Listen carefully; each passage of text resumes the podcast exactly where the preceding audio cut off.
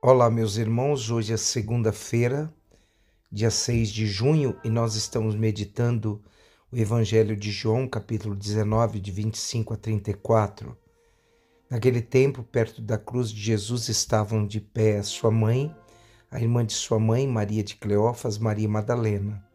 Jesus, ao ver sua mãe e ao lado dela o discípulo que ele amava, disse: Mulher, este é o teu filho. Depois disse ao discípulo: esta é a tua mãe. E daquela hora em diante o discípulo acolheu consigo. Assim, meus irmãos e minhas irmãs, depois de oferecer Maria como mãe da humanidade, Jesus inclina a cabeça. E assim ele entrega a sua vida.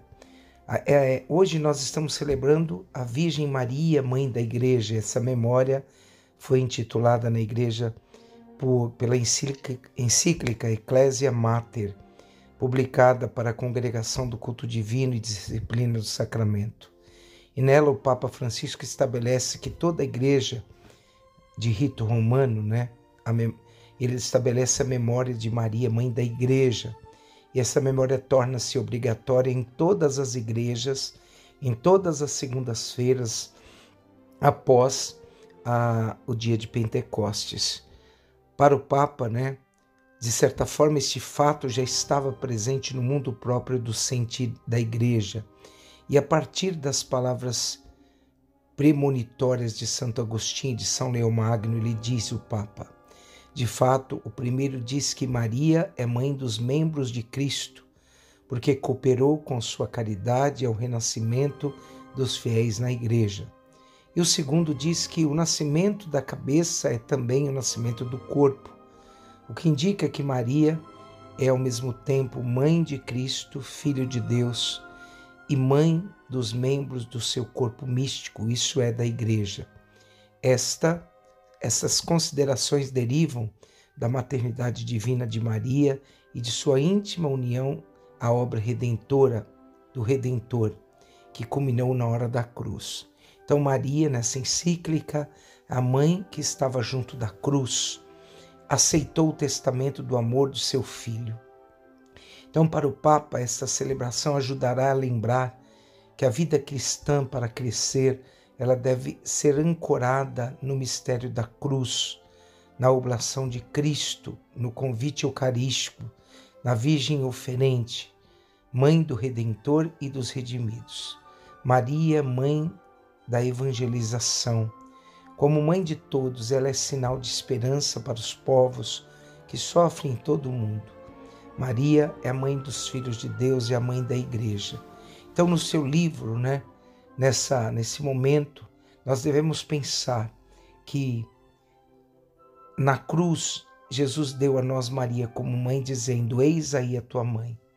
Então, essas palavras servem como um testamento, legando é, uma mãe ao mundo. E a partir desse momento, a mãe de Deus também se tornou nossa mãe.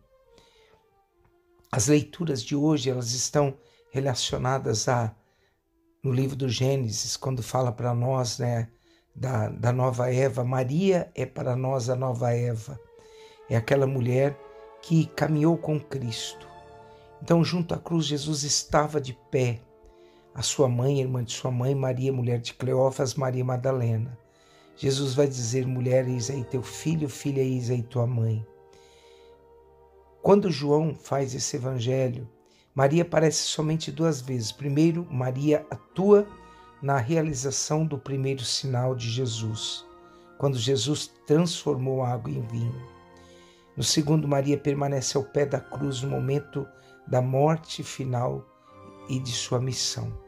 Então, ao colocar Maria no início e no final da missão, João está dizendo que ela tem um lugar especial na vida de Jesus. Que hoje, vendo Maria, o seu testemunho, nós a coloquemos também na nossa vida pessoal. Maria é aquela mulher que nos ensina a viver os milagres de Cristo, viver uma experiência da palavra de Deus na obediência, fazer tudo o que ele vos disser.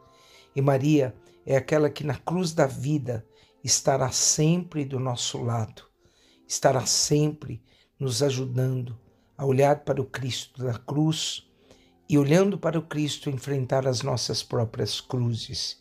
Que hoje, Maria, mãe da igreja, olhe por todos os filhos que querem viver a palavra nesta igreja, vivendo o evangelho, vivendo em sua vida a vontade do Senhor. Mãe da igreja, mãe dos filhos de Deus, mãe da misericórdia, olha por cada um de nós. Abençoe-vos o Deus Todo-Poderoso, o Pai, o Filho e o Espírito Santo.